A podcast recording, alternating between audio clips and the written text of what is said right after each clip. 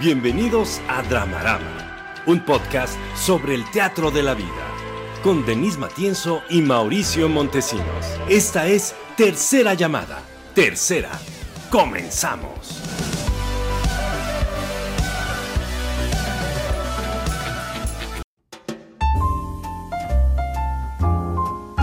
Bienvenidas personas del internet a una segunda temporada de Dramarama, un podcast de análisis de cultura, medios y audiencias. Las redes del programa son Dramarama MX en Facebook, Twitter e Instagram y el correo del programa es dramaramamx@gmail.com. Mi nombre es Mauricio Montesinos y me pueden contactar en mis redes sociales que son Pez de Oro MX en Facebook, Twitter y Letterboxd y en Instagram me pueden contactar como el pez de oro MX y mi LinkedIn, Mauricio Montesinos. Y ahora voy a presentar a mi compañera con la que hago el bonito programa, Denise Matienzo. ¡Aplausos! Qué bárbaro, ya no puedo yo hablar bonito de ti. Muchas gracias, bienvenidos a la segunda, bienvenidos y bienvenidas a la segunda temporada de Dramarama del 2022. Mis redes, rápidamente, en Instagram estoy como Denise c.matienzo. Acuérdense que mi nombre es con una N, con una S y con E al final. Denise.matienzo con Z. Estoy en Facebook como Denise Matienzo Rubio. Estoy en LinkedIn como Denise Matienzo Rubio también. Pueden seguir mi página en Facebook, pueden seguirme en Instagram, son mis cuentas oficiales. Recuerden darle like y suscribirse y también a todos nuestros, nuestros canales, ¿no? Porque no se suscriben, oigan. Y Por favor. ya que estamos aquí, Mao, pues contarles qué, qué va a haber ahora. Vamos a hablar sobre la generación woke, una generación muy controversial, muy polémica y vamos a armar más polémica. Y vamos a hablar también del documental de David Bowie, Munich Daydream. Y por supuesto siempre, pues que tu meme, que tu video, que tu consejo, que tu souvenir, lo de siempre, ya saben, quédense. Vamos a la primera sección. Reflector a las butacas. Reflector a las butacas lo que hacemos es mirar a las audiencias, los consumidores o los usuarios de ciertos productos de la cultura. Y entonces hoy lo que queríamos justamente, como les estábamos anunciando desde que llegamos a esta mesa de discusión y de debate, bastante chacotera y nada seria. Nada, sí, a veces somos bien serios. La verdad es que Sí, deberíamos de ser más, más chacoteros. Que hasta nos damos huevas. Sí, de rata así de, ay, ya, güey, ya entendiaste. sí. Pero entonces queríamos hablar de la generación woke o woke, porque a mí me gusta decirlo como pictoline, woke, así. Que cuando Denise me dijo el tema, yo entendí Walker. Y yo dije, ¿Maffer Walker? Me amo, me amas. ¿No, verdad? Llamatrina. Antes que otra cosa pase, déjame saludar porque nos dice Anne Rosley, hola, y Gina nos dice también, chicos, los extrañé. Ay, nosotros también, Ah, nos extrañábamos mucho, pero ya estamos aquí de vuelta con más estupidez continua, como no, con mucho gusto. No paramos, Bueno. Denise, porque tenemos hocico. Porque tenemos hocico. Bueno, ¿cuál es la generación woke? Que es básicamente una generación que pues cree en lo políticamente correcto. Bueno, hay muchas generaciones que han creído en lo políticamente correcto, pero es un, un auge nuevamente de lo Una políticamente correcto. Un, un reload, ¿no? Para ser más moderno. Reload. Y pues fueron em, chicos crecidos en entornos súper protegidos, hombres y mujeres. Y esa ¿En qué generación... término se dio la protección, Denise? Ahorita, ahorita voy. Esa generación, más o menos a partir del 2013 fue que llegó a la universidad. Oh, ok, ok, ok. Entonces es una generación que se vuelve más diversa, más combativa, eh, más susceptible y que sobre todo tiene un gran auge en Estados Unidos. El lema principal era Stay angry, stay woke. O sea, mantente enojado, mantente despierto. Y tiene que ver en Estados Unidos, eh, surge por el, el primer episodio, digamos, que despierta a estas generaciones, tiene que ver con un episodio de racismo que ha habido varios, ¿no? De brutalidad policiaca frente a una persona de color, un afroamericano, sufre esta brutalidad policiaca y a partir de ahí se vuelve a retomar el tema, que además no era un tema nuevo, por supuesto, y era un tema que estaba ahí sobre la mesa, pero un tema de tenemos que buscar que haya una igualdad de derechos y que estén protegidas las personas de otras etnias en Estados Unidos, porque ciertamente hay una, una desventaja si perteneces a otra etnia, sobre todo frente a la, a la, la acción policíaca. Y esto cuenta también para los, las comunidades latinas y para las comunidades afroamericanas. Y a partir de ahí, la generación woke lo que hace es tomar las universidades es decir, y las calles, por supuesto, ¿no? Con las manifestaciones. Pero en las universidades, sobre todo, empieza un auge de la izquierda, una politización eh, exacerbada y de pronto decir, a ver, en esta universidad no queremos que hable A, B, C. O si viene fulanito, le va a llover. Porque los acusamos de racistas, xenófobos, em, clasistas, en fin, ¿no? O, de derecha o lo que sea, violentos, machistas. Entonces, todo eso influye en que estas generaciones empiecen a manifestarse. ¿Qué piensas? A ver, tengo dudas, maestra, ¿puedo? No, pues claro, yo sí puedo, ¿eh? Porque igual y tampoco creas que en una ah, tampoco universidad de esta ciudad. No creas que soy experta en generación woke, pero dirías tú para eso estamos, para eso ¿Sí? Oiga, maestra, entonces, esta generación tiene sanciones. Tiene sanciones, claro.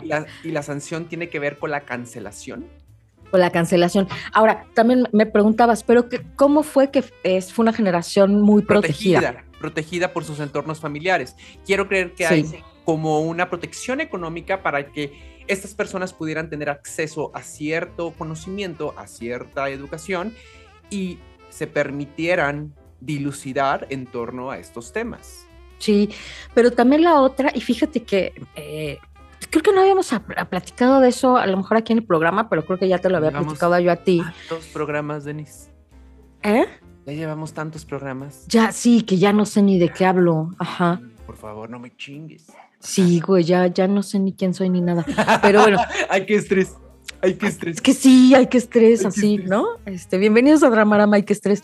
Oye, dice Marce que casi no te oyes, entonces ahorita vemos, gracias por, por contarnos. Yo sí te oigo bien, pero ahorita vemos qué está pasando con tu audio. Y Marce nos dice además que nos está viendo en medio de un partido de chivas. Bueno, pues sí, no le hace. entonces, em, te, busco el nombre en un momento más, pero de un, un em, speaker de TED Talk, un, conferencista de las TED Talks, que dice que justamente estas fueron generaciones, de, un momento a otro, que fueron generaciones hiperprotegidas porque las encerramos, las confinamos. Y que además esto está generando un montón de eh, ansiedad, depresión y violencia. Y tiene que ver con que estas generaciones que, encerramos porque considerábamos que los medios donde se, donde se estaban desarrollando eran muy violentos, muy agresivos, muy inseguros, y entonces los encerramos pues a que jugaran en su casa, a que vieran pantallas, y de, pues de una generación a otra, de la generación X, por ejemplo, que será mía, a los millennials, ya no pudieron jugar en la calle, ya no pudieron socializar con otros niños del barrio, ya no pudieron gritar y correr afuera en el campo porque entonces todo era peligroso, algo les podía pasar y ahora tenían con qué entretenerse adentro de las casas. Y esto ha tenido consecuencias, lo que afirma este speaker, te digo en un momento más les, les digo el nombre, lo que afirma él justamente es, esto ha generado problemas en el sistema nervioso de las personas de estas generaciones. Entonces, no estamos haciendo mella de esto, ¿eh? Sistema nervioso. Hay que cuidar nuestro sistema nervioso. Sí, por supuesto. Pero bueno, estas generaciones estaban hipercuidadas, eh, como dices, en términos económicos, pero también fueron encerradas, ¿no? En sus casas. Oye, Marce nos hace la aclaración que no está viendo un partido de Chivas, están con un Chivas Regal. Ah, menos mal. chingón, güey. Menos mal. La verdad que sí, yo, yo la apoyo. La Ahorita, maestra, permítame añadir un comentario a la mesa. Por favor, dale, dale. Eh, por lo que estoy eh, tratando de inferir con la explicación que tú nos das de esta generación, es que la defensa tiene que ver con ideologías en torno a la identidad, a la identidad individual de la persona misma. Y creo que este es uno de los puntos más altos del liberalismo, ya me estoy poniendo un poco denso, ¿eh? Ya me estoy poniendo un poco denso. ¿En dónde? No lo podemos evitar, ¿ya viste? Ajá, ajá. Miren, de la pendejada de, ay, sí, Mowgli ya se cayó, el liberalismo. Ya sé.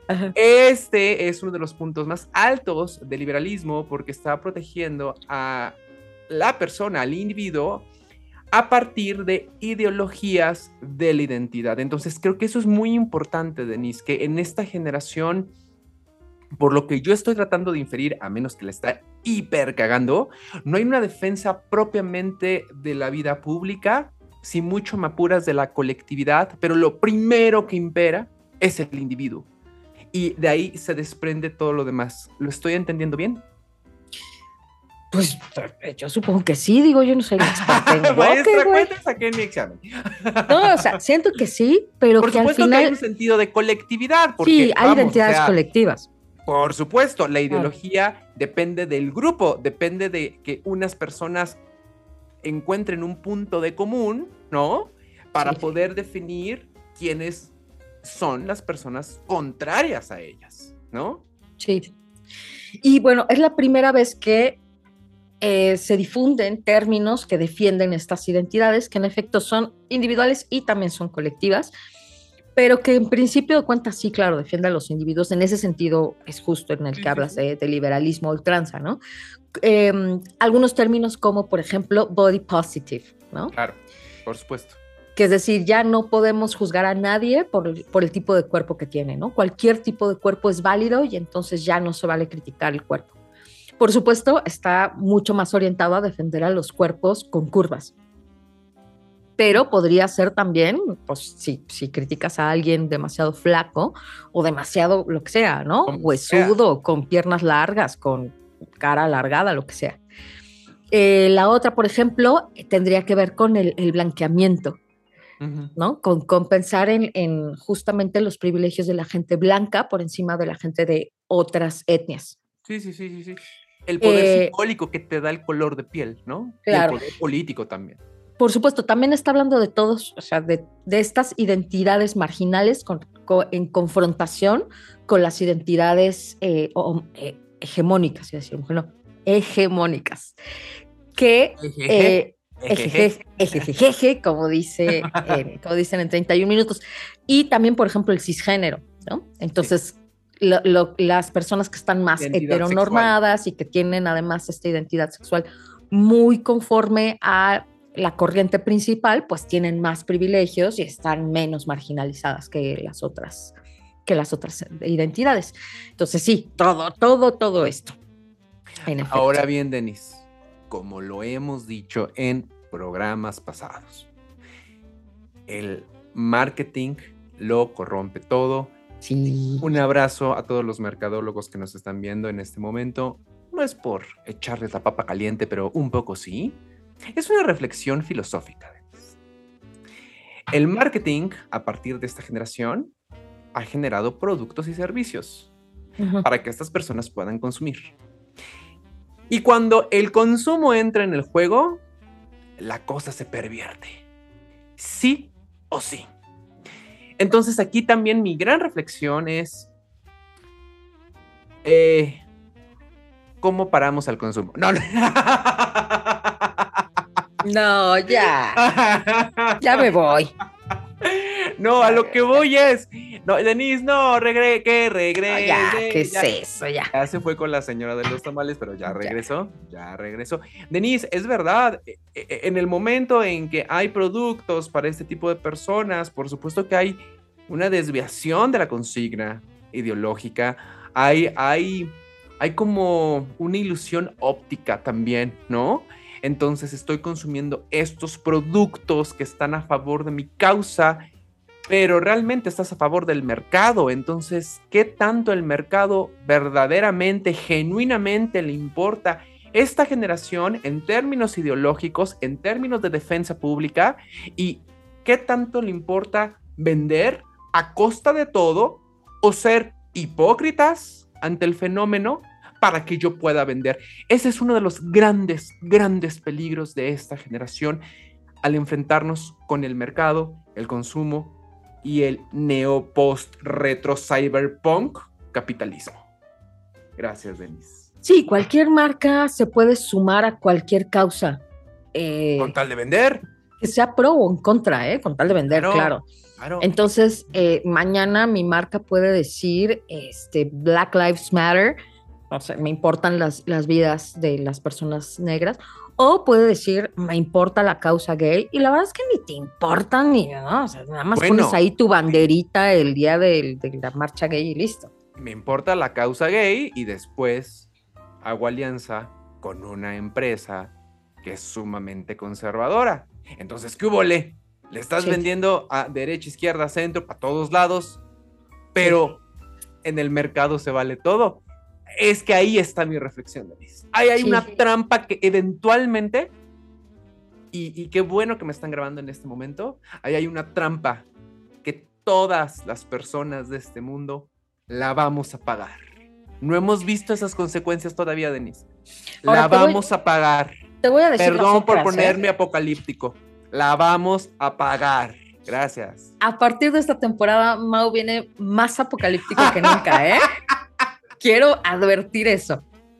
Porque, porque luego la gente va a decir, ¿qué le pasó a Mau? Nada, nada. O sea, ¿qué le pasó? Viene más apocalíptico que nunca. Yo no, no sé si voy a poder contrarrestar eso, la porque Denise viene muy esperanzadora. No necesariamente, porque yo vengo, vengo de un lugar muy oscuro, amigos, entonces, amigas, entonces, pues la verdad que no, no sé si voy a poder contrarrestar con un poco de luz, pero hay otra cosa que creo que es un, riesgo ahorita que dijiste. Una es, sí, las alianzas con la mercadotecnia, pero la otra me parece que el gran riesgo también es el riesgo de la cancelación, que ya lo mencionaste, y es esta creo que esta incapacidad de pronto de poder mirar, por ejemplo, algunos contenidos audiovisuales a la luz de, de cuándo fueron creados. Lo que hace poco reconocí en un artículo como inteligencia contextual. ¿Qué vole? Sí, y, y, que tiene que ver con entender que las personas, las creaciones las que sean creaciones artísticas, audiovisuales, mercadológicas, responden a su propio tiempo y, y, y la persona responde a un ambiente cultural y a, un ambiente mental también, a un ambiente intelectual que prevalece en el momento. Y, a veces de verdad, o sea, sí, claro que hay algunos disruptores en cada generación que piensan completamente diferente al resto de su generación, pero son los menos. La mayoría de nosotros tenemos marcos de referencia para pensar, tenemos ambientes intelectuales. Y entonces esta idea de que ahora vamos a cancelar, por ejemplo, lo que el viento se llevó porque maltratan a personas afroamericanas, no tiene ningún sentido. Es una novela que estuvo escrita en un tiempo muy particular y después fue llevada a la pantalla en otro tiempo particular, donde todavía no había ciertos jaloneos acerca del, todavía los hay pues hasta el día de hoy, pero no estaban visibilizados. Y esta idea de hay que poner estos warnings, ¿no? Hay que decir desde el principio, aquí vas a ver unas cosas horribles sobre racismo. Ah, bueno, pues sí, si quieren ponemos eso, pero cancelar, ya digo, ya te estás pasando de lanza. Y, y, y la otra, que ya un poco hemos también hablado aquí, tiene que ver con la cancelación del humor. Que también, ay, esto no, o sea, le pasó, por ejemplo, a Little Britain. Eh, que, ¿Te, ¿Lo cancelaron? Lo cancelaron en su momento. No, Ya, tiene, ya tiene un montón de rato que ya terminaron las temporadas, pero finalmente lo cancelaron de la BBC. Y, te acuerdas que yo te platiqué hace muchos programas, justo, que David Williams en algún momento. Cuando dice Denise muchos, sí son muchos, ¿eh? No sí son muchos, porque ya llevamos. Retórico, ya llevamos, ya llevamos más de 200. Cacho, ya no sé en qué. Ni cómo me llamo, ni quién soy. Que en, la gira que hicieron por Estados Unidos con, la, con, con Little Britain, David Williams en algún momento cuenta, y esto sale ahí, lo pueden ver, está documentado están en el backstage y llegando al backstage está hablando con ah, Matt, no me acuerdo cómo se llama, ¿no? El otro de, El otro compita. No me acuerdo ahorita cómo se llaman los dos. Y están platicando y le dice, oye, fíjate que llegó una carta de un, de un televidente donde dice que este personaje que tenemos nosotros, que ese personaje, les cuento rápido, es un personaje que fue presentador de un, de un programa de, para niños y lo corren de la, del, canal, lo que sabemos, o sea, no, no se sabe cuándo lo corren del canal, lo que sabemos es que en algún momento fue presentador de televisión de un programa para niños y que era acosador y que lo corrieron y ahora trabaja en una tienda de herramientas. Y entonces todo el mundo le saca la vuelta porque es muy raro, es muy friki el tipo y, es bien acosador además. Y entonces, pues bueno, sí, sí se vuelve gracioso por absurdo, pero además Little Britain es así, lleva al oh, extremo, lleva al extremo las cosas. Entonces te, ríes de nervios, pero además, claro, es, es, una, es un humor de denuncia, no es que, no, es, no es apología de la cosa. Es muy llevadita en su humor, muy. Y entonces, bueno, e, ese es el personaje y entonces le dice, pues es que llegó una carta de alguien diciendo que no deberíamos hacer burla de esto, que porque él fue víctima de acoso por parte de un hombre cuando él era niño y que entonces eh, se están burlando de sus sentimientos y de su caso y que esto no debería de ser. Y él dice es que no, pues no, no, yo creo que el humor no puede tener límites no debe tener fronteras ni límites. Entonces, lamento mucho el caso. Obviamente no estamos haciendo ninguna apología del acoso, justo, y no, y no me da gusto y de verdad lamento que le haya pasado esto, pero así es el humor y el humor no debe tener límites, no debe tener censura, porque cuando empezamos a censurar, entonces, ¿cuál es el límite de la censura? Y ya para ir cerrando esta sección, Denise, otra idea que quiero poner sobre la mesa es que las últimas temporadas de la vida, también estas conversaciones y estos argumentos se comparten en redes sociales. Y yo también digo, neta, neta, esos argumentos se pueden compartir y complejizar en Facebook, en TikTok. ¿Cómo? ¿A qué te refieres? A lo que voy es, estos argumentos en gran medida se popularizan a través de las redes sociales y hay interacciones a partir de esos argumentos. E, este término que se ha puesto muy, muy en boga, Denise, generar la conversación. ¿Ok? Mi pregunta es, ¿esa conversación se puede generar neta, neta, neta en redes sociales? ¿Podemos complejizar? ¿Podemos sensibilizar? ¿Podemos debatir? No lo sé, esa es una pregunta a la cual no le tengo una respuesta, pero también me parece peligroso que todos estos argumentos se vuelquen principalmente en redes sociales y que en muchos casos se queden ahí y que no pasen a la intimidad, a la vida íntima, a la vida privada y a la vida pública. Con esta me despido, Denise. Cierra la sección. Ah, pues ya, no, ya, ya, y me quedo, porque nada más lo único que voy a decir es que el speaker de TED Talk se llama Johan Hari. J-O-H-A-N H-A-R-I. Johan Hari. Hari, pues con H. Y lo pueden encontrar en internet así, buscando Johan Hari TED Talk. Y ahí van a encontrar eh, la charla se llama eh, Esta puede ser la razón por la que estás deprimido o ansioso. Y ya, con eso vamos a la siguiente sección.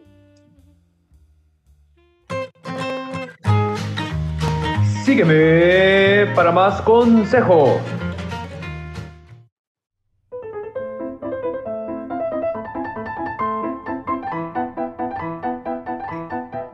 Pues ya estamos en Sígueme para más consejos. ¿Sí o no? En esta bonita sección, Denise, y en donde no sé, Denise, por favor, tú preséntala porque yo estoy bueno, escuchando. En Sígueme para más consejos, lo que hacemos es, pues, recopilar algunas peticiones que hace la gente para que le demos un consejo. Y, pues, ¿por qué no? Pues nosotros se lo damos, ¿no? Porque, pues, ¿por qué no?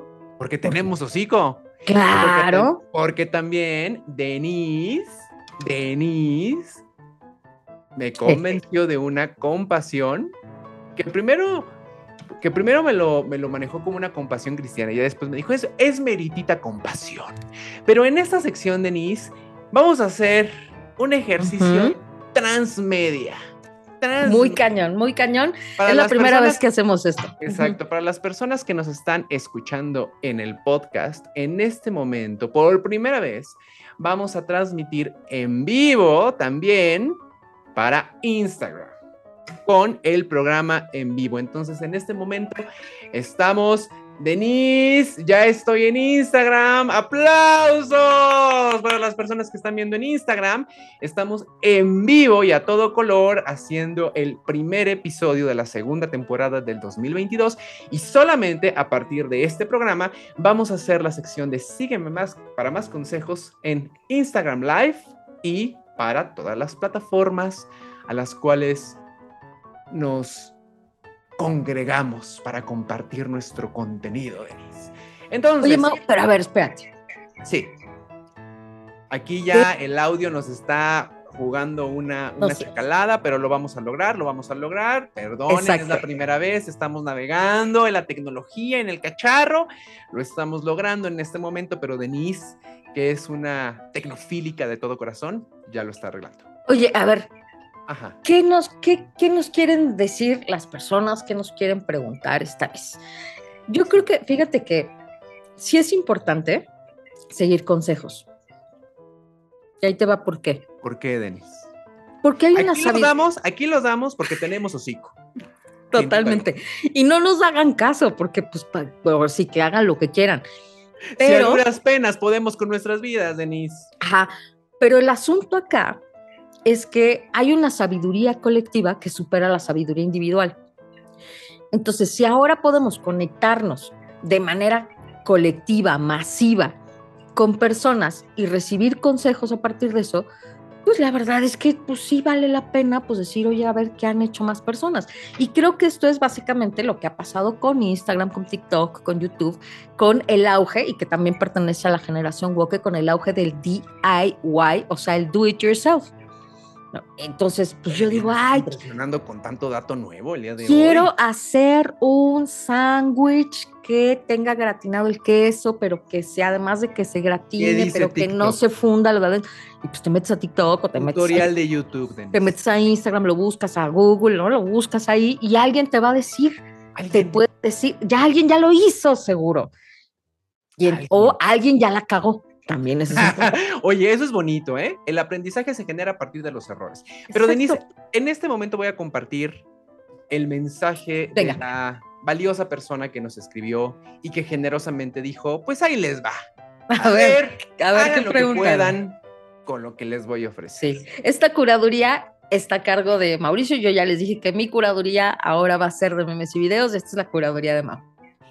Em, anónimo me pidió anonimato. Ah, Salí dos veces. nombres. No, no, no, no, no, no puedo, no puedo, no puedo. Salí dos veces con una chava que conocí en el metro. Me gusta mucho, pero lo raro es que las dos veces me ha citado en la misma estación. Ok. Y cuando le propongo otra cosa, me dice que no. ¿Qué creen que esté pasando? Eh, persona anónima, yo primero voy a contestar. A ver. Hay lugares que son mágicos. Y en las redes del metro de esta ciudad debe de existir un lugar hipermágico. Entonces yo creo que la razón por la cual te están citando en la misma estación es porque ese lugar es mágico del amor mismo. Denise. Oye, a ver, nos está diciendo, espérenme, porque nos dice César que no nos escuchamos bien en Instagram. A ver. A ver. ¿Se escucha o no se escucha? Estamos aquí. Déjame ver. El productor, el señor de los cielos. Nuestro productor, sí, estamos en todo. Oigan, no la caguen. ¿Sí? ¿Ahí nos escuchan o no? Ok. Sí. Yo creo que sí. Pero bueno, eh, Denise, tu consejo porque la gente está esperando para... Y también ya nos vamos a despedir de la gente que nos está viendo en Instagram. Bien. Bueno, yo pero no nos pidió un consejo, nada más nos pidió nuestra opinión, ¿no? No, ¿qué, creen que esté pasando? ¿Qué creen que esté pasando? Yo les dije, ese es un lugar mágico de las redes del metro de la ciudad y yo creo que está bendiciendo su amor. Denise. Yo, yo tengo dos sospechas. Una, A ver. ¿tiene un fetiche? O dos, su pareja le espera fuera del metro, man. ¡Ah! Denise, no digas eso. No sí, entonces por eso tiene que ser adentro del metris. Y si, si ya salen, ya no, porque ahí la espera alguien. Es un amor dentro del metro. Es un amor dentro del metro. Y está padre porque así mantienes la fantasía. O esa chava tiene un fetiche y entonces, pues la verdad es que lo que le excita es que sea dentro del metro. Alguna de esas, esa es mi hipótesis, no sé qué piensen. Vamos a la siguiente sección, personas de Instagram, gracias por conectarse. Descarguen este programa. A la siguiente sección.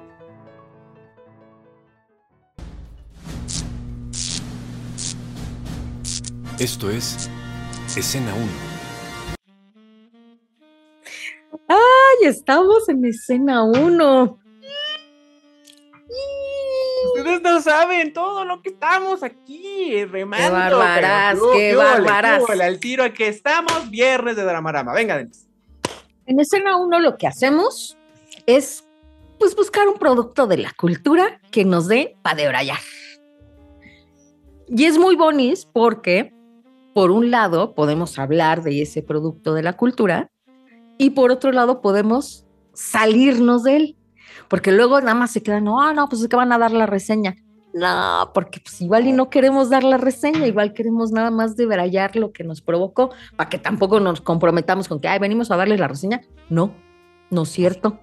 No, No es les cierto. venimos manejando la. la Y hoy queremos hablar de Moonage Daydream, el último documental, más reciente documental, como decirlo, de la música de David Bowie, centrado en sus procesos creativos, donde solamente está eh, pietaje original, eh, mezclado con algunas imágenes como muy oníricas de algunos remixes y collages que hace el director y la voz en off de las entrevistas de David Bowie. Básicamente, ¿lo describí bien? Este documental está dirigido por Brett Morgan, que lo recordarán, a lo mejor no lo recordarán, pero yo se los digo en este momento. Por uno de los documentales más, más celebrados en años pasados en torno a la vida de Kurt Cobain, que se llama precisamente Cobain. Y este documental, la tesis principal es cómo creaba David Bowie sus obras musicales cuál era su talante, cuál era su ímpetu y cuál era su metodología. Y lo vemos desde sus inicios hasta su final y vemos la evolución de esa metodología de creación. Sí. Denise, a mí me pareció súper conmovedor. Yo, Sí. yo, yo vi ese documental en pantalla IMAX.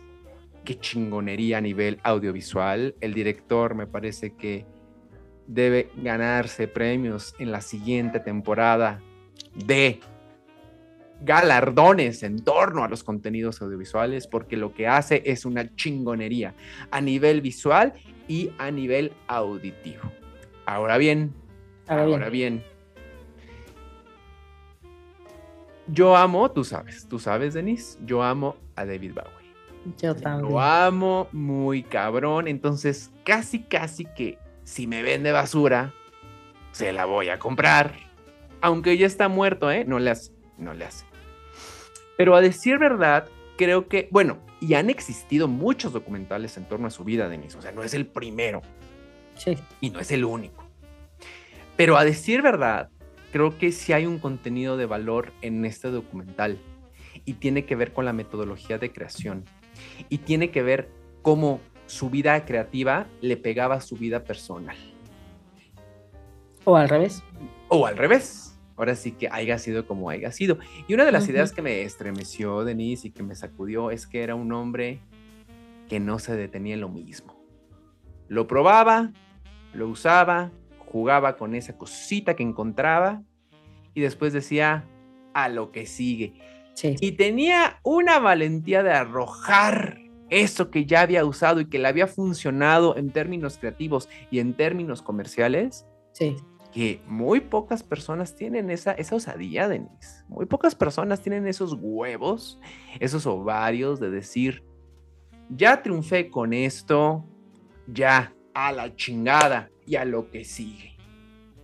Eso, eso es muy, muy impactante de ver y escucharlo del propio David Bowie. Eso Sí, me estremeció, Denise. Fíjate, eh, bueno, en este sentido, creo que, porque yo ya sabes que también soy muy fan de Madonna, Madonna State of Mind, por supuesto que también no dejé de pensar en Madonna y en, y en los procesos. Me encantaría que hubiera un documental de este tipo de Madonna, de, de seguir sus procesos creativos. Pero te voy a decir algo, ¿eh? Mm, Te voy a decir algo muy feo. Mm. No creo que ese documental surja eh, con vida, mientras que ella esté viva. Porque Sí, porque si lo, si lo edita ella o lo supervisa ella, no sé. Ajá, y, sí. y- Madonna está muy consciente de sí misma y creo que necesita otra mirada y soltarlo. Ya, no más. Sí, sí, por eso sería interesante que tuviéramos un producto muy parecido a este, pero de Madonna. Sí, Exacto, Justo, sí, sin duda. Donde alguien diga, a ver, voy a, voy a hacer esta interpretación un poco a, a Pero mi alguien que piense bonito, Denis, como Sí, pues, Morgan. Sí, porfis. Y que tome las declaraciones de ella, porque ella ha dado muchas declaraciones a lo largo de su carrera artística donde explica su, su creación. Claro. Pero bueno, eh, parte de lo que estaba pensando justamente es como cuando tienes a este tipo de, de personas como Bowie o como Madonna que tienen cosas que decir, porque están transitando la vida y están aprendiendo de la vida y a la vez están expresando. Y entonces esos son los verdaderos... Desafiando la norma, ¿eh? Eso es importante Totalmente. decirlo. Desafían Sí. la norma. Sí, pero que creo que una, una parte de su trabajo artístico, si en, en una parte hay una intención clara de desafiar la norma, pensaría tanto en Bowie como en Madonna, o sea, sí hay una intención de voy a transgredir y voy a ver qué pasa, voy a romper esto enfrente de todos y a ver qué pasa. Pero también por otro lado, a veces tiene que ver con lo que me está pasando adentro. Y en, Claro. en el documental de, de Bowie, en este Moonage Daydream, justo lo que vemos es que hay momentos donde él dice, ay, ¿sabes qué? Que ahorita necesito alejarme de la fama. Y entonces, ¿no? Va y se aísla en una ciudad donde nadie lo va a conocer y entonces dice, ay, qué a gusto. Pero En ahora necesito... oriental. Un chingado favor. Pero la cosa es, ahora necesito buscar otra forma de crear, ya me quedé seco. O sea, ya, ya, ya seguí toda mi metodología y ya la agoté. A ver, Brian Eno, a ver, Kyle, mijo, a ver, qué, a ver tú qué haces. Ah, Brian Eno. Rocks. Claro, No pero, pero. Brian Eno, convertirlo. Brian Eno no rocks, porque Brian Eno no venía del rock. Entonces, eso, eso es lo interesante. Sí, Cuando claro. le dices a alguien, oye, sí venimos de la misma disciplina que es la música, pero no venimos de la- del mismo género musical y no venimos de la misma metodología. A ver, ¿tú qué traes? ¿Y cómo puedo jugar con eso para hacer lo que yo hago? Porque no voy a dejar de hacer rock. O sea, sí, sí, que quede claro, yo voy a hacer lo que, es- lo que vengo haciendo. Y en ese sentido te digo, tan, creo que tanto Bowie como Madonna, y ahorita por mencionar dos, pero, pero muchos de los que verdaderamente podemos llamar artistas, en un momento sí están buscando romper las reglas y transgredir e innovar, y en otro momento lo que pasa es que están en una búsqueda interior y ya no les queda más que romperse a sí mismos Sí. que quebrarse por dentro para poder seguir viviendo. Y, y eso, y eso me parece muy sorprendente de, de- de las personas que están, te digo, Es una vinculadas. acción poética. Sí, verdaderamente vinculadas al arte. Y pens- pensamos, ¿te acuerdas que te dije cuando terminó también el, el documental y hablamos? En Jodorowsky. Y te decía yo de Jodorowsky porque Jodorowsky ha hecho una búsqueda en muchísimas disciplinas. Y entonces cuando se cansa de una, dice, bueno, ahora el teatro pánico. No, no, no, no, pero eso es no, el teatro que no, no, vas a hacer una película. No, no, pero la película que no, no, ya sé. Vamos a hacer performance. No, no, no, no, ¿saben qué vamos a hacer? Poesía. No, ¿saben tarot? No, constelación. No, ya sí, de ya, señor. Pero no, señor, por favor, sígale, porque, porque la búsqueda es una búsqueda que va al final en personas como estas mucho más allá del arte. Es una búsqueda de encontrarse a sí mismo y de, y de poder encontrar formas de decir lo que traen adentro. Y la vía es el arte, pero no un arte, varios. Ahora, Denis, creo que es importante, quiero, quiero refrasear lo que dijiste Sí. para enriquecerlo. Creo que no solamente se cansan, sino que encuentran el límite de la disciplina. Sí. Entonces, cuando encuentran el límite del cine, del teatro, de la música, de la escultura, de la pintura, dicen, ya, a la chingada, porque llegué al límite y necesito moverme. Y yo no me voy a someter al límite. Y eso es algo súper, para mí me vuela la cabeza, ¿eh? Porque lo he comentado aquí en este programa, eh, cualquier creador, cualquier creadora me hipnotiza cuando está luchando por conseguir algo. A mí me encantan las primeras películas de Pedro Almodóvar, porque se nota que está luchando por conseguir algo, se nota. Ya cuando llegan y se quedan, yo me empiezo a desconectar muy pronto, muy pronto. No, no, no niego su maestría, no, no niego su, su virtuosismo, pero a mí en lo personal me hipnotiza esa lucha. Entonces, esto es muy, muy, muy sobresaliente, Denise, porque Bowie, cuando llegaba a acomodarse tantito, decía, vámonos, se acabó.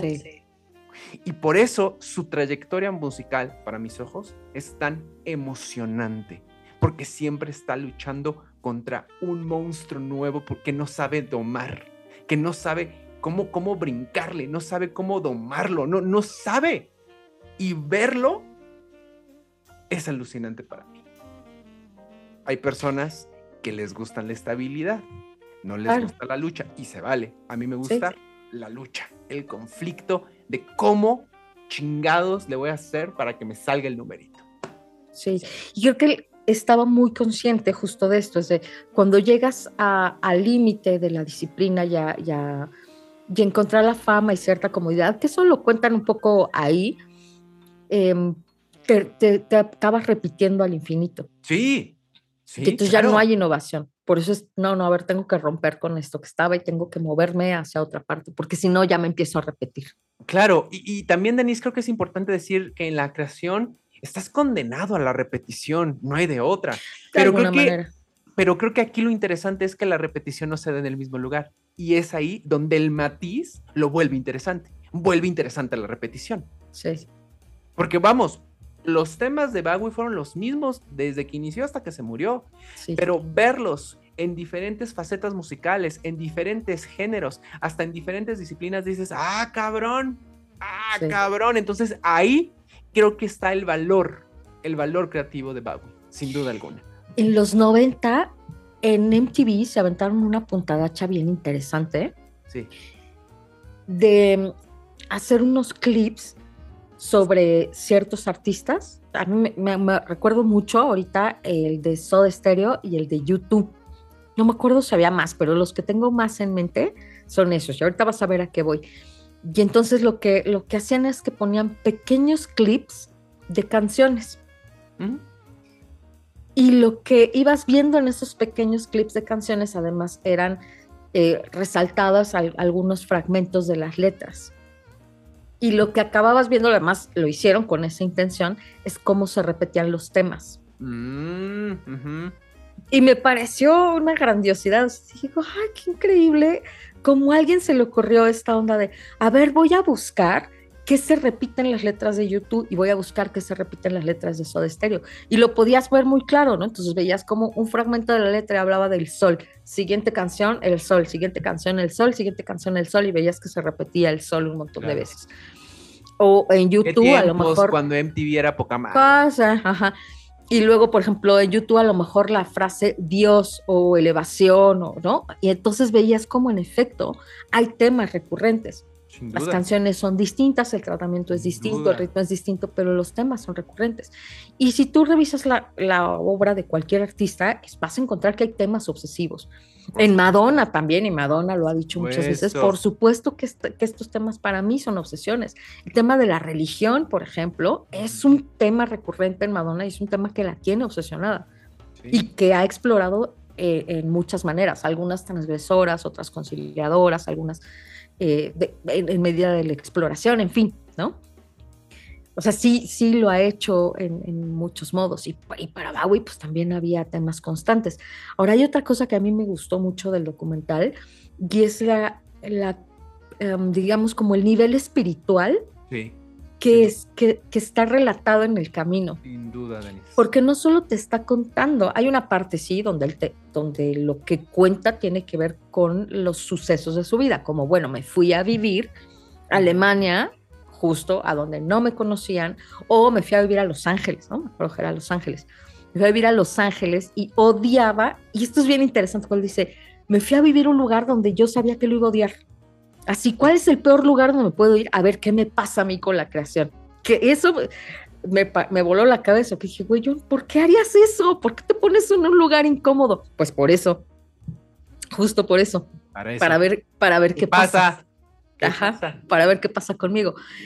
Em, pero entonces algunas cosas tienen que ver con sucesos de, de de su vida, tal cual, pero otras cosas tienen que ver con eh, movimientos espirituales, con lo que está, lo que se está moviendo adentro de él espiritualmente. ¿Qué pasa cuando tiene 20 y piensa que no va a vivir arriba de los 30? ¿Y qué pasa cuando sobrepasa los 30 y está por llegar a los 40 y luego sobrepasa los 40 y en algún momento también que dice, a ver, ¿sabes qué? O sea, sí la fama me sirvió para cosas, pero yo ya, perdón, la cagué, le estaba dando gusto al público. Y no, no, esa no era la onda. Yo me tengo que dar gusto a mí. Si les gusta, qué buena onda. Y si no, pues por mí engargólense la manás, porque yo voy a seguir haciendo lo que me gusta. Y todo esto tiene que ver, te digo, con movimientos de, de espiritualidad, de madurez, de a dónde lo está llevando su reflexión y su propio espíritu. Y eso me gusta mucho del documental. Para concluir de mi lado, creo que la gran, la gran reflexión del documental es que el camino creativo para Bowie era un camino espiritual. Creo no que sí. trataba de resolver Y sus emocional, problemas. ¿eh? Sí, Denise, esto es importante. No trataba de resolver sus problemas en la creación. Encontraba un sentido a la vida a partir de la creación. Y eso es hermoso. Me quedo callado. Denise, cierra la. Además del sentido de vida, eh, y esto lo, lo dejan muy claro desde el principio, em, hay una referencia importante a decir, si yo no tenía el arte y esta exploración y esta capacidad de poder expresar estos movimientos internos, emocionales y espirituales, yo me hubiera vuelto loco. O sea, sí, sí te lo dejan claro por la referencia a la esquizofrenia de su hermano Sí, sí, yo claro. tenía estos recursos. Y entonces justo, ¿no? No, no, no estaba tratando de resolver el mundo, estaba tratando de explorarme a mí mismo. Todo el camino es una exploración de mí mismo que acabo eh, virtiendo en términos de letras, en términos de música, en, en- en términos de creación de, de teatro musical, de video, porque además exploró la actuación, exploró el Todo. video, exploró la pintura. Y era, eran justo estas vías de cómo me sigo explorando a mí mismo.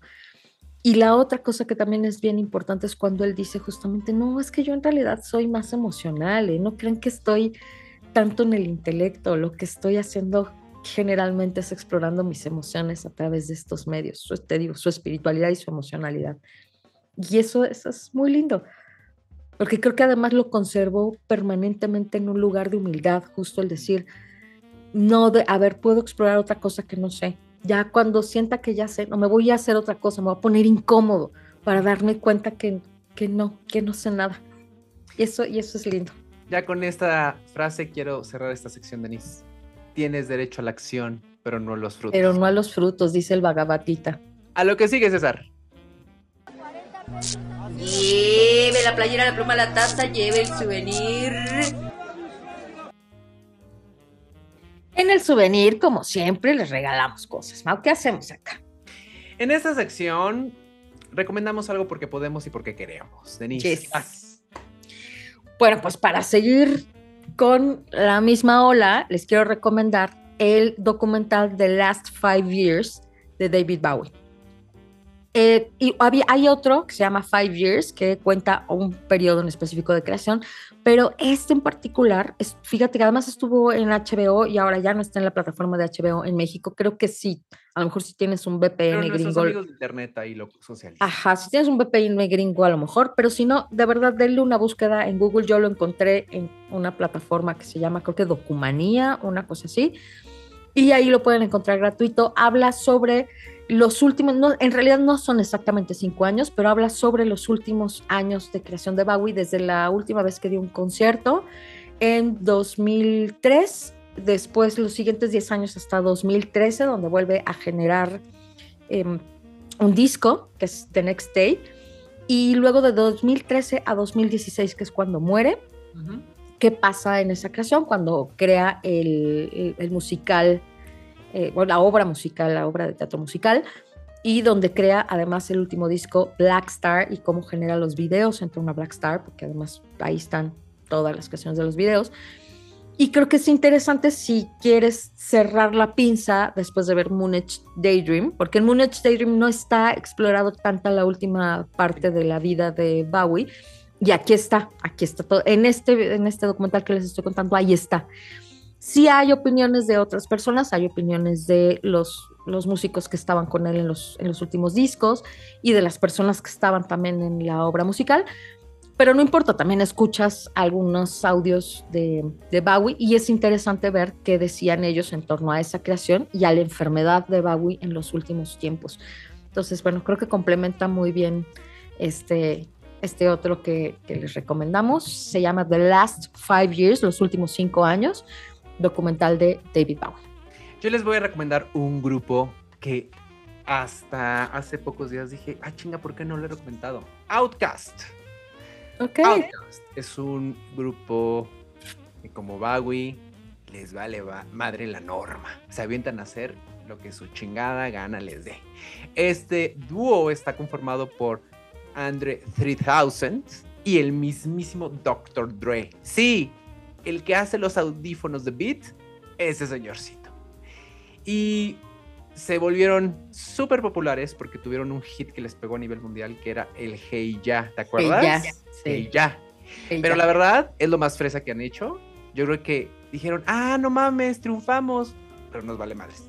Ajá. Toda su discografía es alucinante, es inesperada, es sorpresiva. Entonces, cualquier disco de Outkast, preferentemente de los 90, vale muchísimo la pena. Las redes del programa son Dramarama MX en Facebook, Twitter e Instagram. Y el correo del programa es dramaramamx.gmail.com. Mi nombre es Mauricio Montesinos.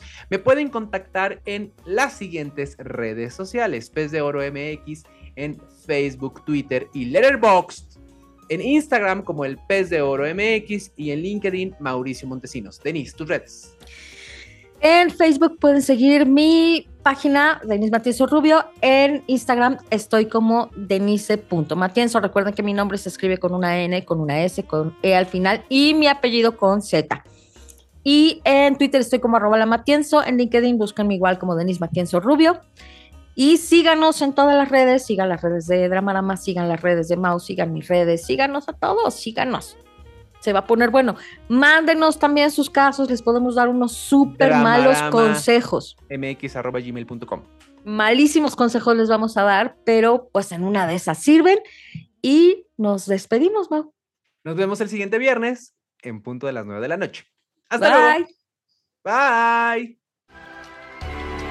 Esto ha sido Dramarama, con Denise Matienzo y Mauricio Montesinos.